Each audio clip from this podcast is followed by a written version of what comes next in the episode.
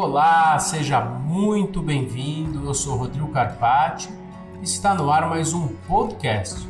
Hoje vamos falar sobre regimento interno, mas antes de começarmos, queria agradecer a sua audiência, pedir para você não deixar de entrar se quiser ver por imagem no YouTube, siga o canal, não deixe de curtir eh, também, ativar o sininho e curtir as publicações. Se você estiver em casa, no carro, no trabalho, você pode curtir o podcast através de qualquer canal de streaming.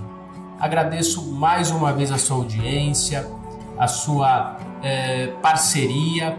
Vou começar é, mais uma vez falando aí do nosso é, e-mail para que você possa entrar em contato. Então, o e-mail é podcast.rodrigocarpati.com gmail.com podcast.rodrigocarpati.gmail.com Você está vendo é, através, é, você pode verificar esse e-mail aqui na tela se você estiver no YouTube. Se não, é só você anotar o e-mail que eu acabei de falar, vou voltar um pouquinho a, a gravação e você pode aí me mandar e-mail e entrar em contato. Vou agradecer o é, Willan Willan Gomes, que postou no Instagram, agradecendo aí é, o pessoal do Up Síndicos. Vamos alimentar a mente e movimentar o físico. Ele está escutando o podcast através dos canais de áudio. Agradecer também a advogada Edilene Costa, que fez um post Chuva mais trânsito, tempo para ouvir esse podcast incrível. Ela posta inclusive é, a foto é, da tela de navegação do carro dela, dá para ver o Waze aqui e dá para ver que ela está escutando áudio através do Spotify. Então, obrigado, Edilene. Agradeço também a advogante que também através do Instagram ela é, postou do livro Rodrigo Carpati Questões recorrentes da vida em condomínio. Advogante aperfeiçoamento também Assocíndicos Rio Grande do Sul, Assocíndico, Assocíndicos RS, Questões Recorrentes da Vida em Condomínio, indicando o livro que você pode adquirir é, através do site da editora Bonijules, através da Amazon ou qualquer outro canal é, de vendas, você pode encontrar o livro. Agradecer também a, a minha amiga Adriana Ramalho, oficial, quem foi vereadora em São Paulo, uma pessoa do bem e que trabalha muito pela nossa cidade. Mandou aí admiração, orgulho, amigo top, Dr. Carpati. Muito obrigado, Adriana. Você tem todo o meu respeito e, e admiração também. E para começar, nós vamos falar de uma frase. Lembra que eu falei para vocês? Sempre a gente vai trazer uma frase é, bacana. Eu tenho é, lido muito é, Sêneca, então, é, que foi aí é, um grande é, filósofo, ele dizia o seguinte: quando se navega sem destino, nenhum vento é favorável. Ou seja, é importante que nós tenhamos sempre a direção que desejamos seguir. O Sêneca, ele traz aí, tem vários livros, eu estou lendo é, um livro dele que chama é, Cartas a um Estoico. Ele manda é, cartas para Lucílio, Lucílio, então ele fala da filosofia da vida, o sentido da vida, é um livro bacana aí que eu indico também. Então o tema de hoje é regimento interno. Vamos falar um pouco sobre o regimento interno, como ele se manifesta, em que momento, qual é o objetivo dele. Então, se a convenção estabelece direitos e deveres dos condôminos e normatiza o condomínio, o que de fato faz o regimento interno. Então, esse RI, mais conhecido como RI, o regimento interno, na verdade ele é um complemento da convenção. Ele é meramente interno, ele traz normas minuciosas sobre o uso das coisas comuns. É possível que o regimento também esteja agrupado dentro da convenção, formando um único documento.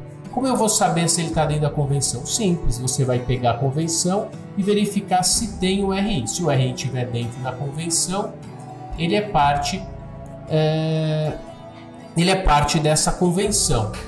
Esse é, regimento interno, vou pegar aqui é, comentários do é, Arnaldo Rizardo, que é um grande doutrinador, na sua obra Condomínio, Edilício e Corporação Imobiliária, pela editora Forense, ele diz o seguinte: constitui-se o regimento ou regulamento interno de um conjunto de normas, procedimentos mais particularizados é, em, em que rege o condomínio, sobretudo a conduta dos condôminos, suplementando e regulamentando as regras da convenção, devendo, portanto, estar em perfeita sintonia com a mesma.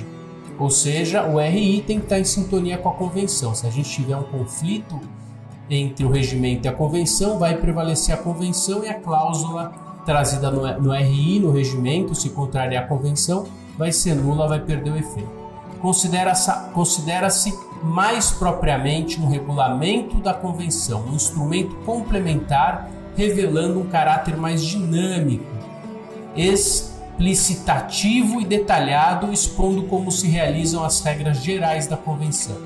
Ele está para a convenção como o regulamento administrativo está para a lei. Deve concluir a convenção, regulamentá-la, sem com ela conflitar ocorre, ocorrendo divergência, deve predominar a convenção, pois é um instrumento complementar. Essas são as palavras, logicamente que com meus comentários, de Arnaldo Rizardo. Então, se a convenção vai assegurar o direito de uso das áreas comuns, vai destacar quais são as áreas comuns, o RI vai prever, por exemplo, de forma complementar o horário de uso, a comunicação com o síndico zelador, as penalidades na hipótese de é, colocação de objetos em áreas comuns, em varandas, dentre outros. É, o regimento interno ele vai ser elaborado é, juntamente com a convenção ou posterior à convenção. O artigo 1334 do Código Civil diz que, além das cláusulas trazidas no artigo 1332 do Código Civil, é, e das que os interessados houverem por bem estipular, a convenção poderá determinar o regimento interno, ok? É, o artigo 9 da 4591 traz que os proprietários, promitentes proprietários, cessionários é, em edificação, em construção, eles podem elaborar é, por escrito a convenção eles elaborarão, não poderão, eles elaborarão e deverão também por contrato ou por deliberação em assembleia aprovar o RI da edificação ou conjunto de edificações. Então, essa é a, a, a conotação é legal desse RI. Já falamos quando a convenção conflitar com o RI, é caso para é, algumas vezes medidas judiciais, outras vezes apenas é, o, a, o não aproveitamento do RI e a manutenção do que está na convenção é, de condomínio, ok? É, é importante também a gente realizar a leitura do 1351, que diz o seguinte: depende da aprovação de dois terços dos condôminos a alteração da convenção. Então, para que eu altere a convenção, eu requeiro o voto de dois terços condôminos, já falamos no podcast anterior. E para alterar o RI? Se ele estiver dentro da convenção, o quórum vai ser dois terços. Se ele estiver fora, ele cai na regra geral, maioria simples, salvo se os assuntos forem é, de quórum específico que tiver sido é, trazido na, no Código Civil. Então, reforçando é, esse conceito, alterar a convenção, dois terços. Logicamente que em alguns casos, se houver mudança de destinação, é unanimidade. O RI até 2004 requeria o quórum de dois terços. A partir de 2004 ele cai na regra geral, ou seja, alteração do regimento interno, maioria simples, salvo se for tratar de algum assunto é, que requer aí é, um, uma maioria qualificada. Bom, Chegamos ao final desse podcast. Espero que você tenha aproveitado o conteúdo. Quero te agradecer mais uma vez é, o envio é, das suas mensagens, é muito importante. Peço que você é, não deixe de participar, mande os temas que você quer escutar aqui. E o nosso canal de comunicação ele vai ser o e-mail podcast.rodilcarpati.gmail.com se você quiser também me taguear no Instagram, drcarpati, nós vamos sempre na sexta-feira subir o podcast e você será aí lembrado.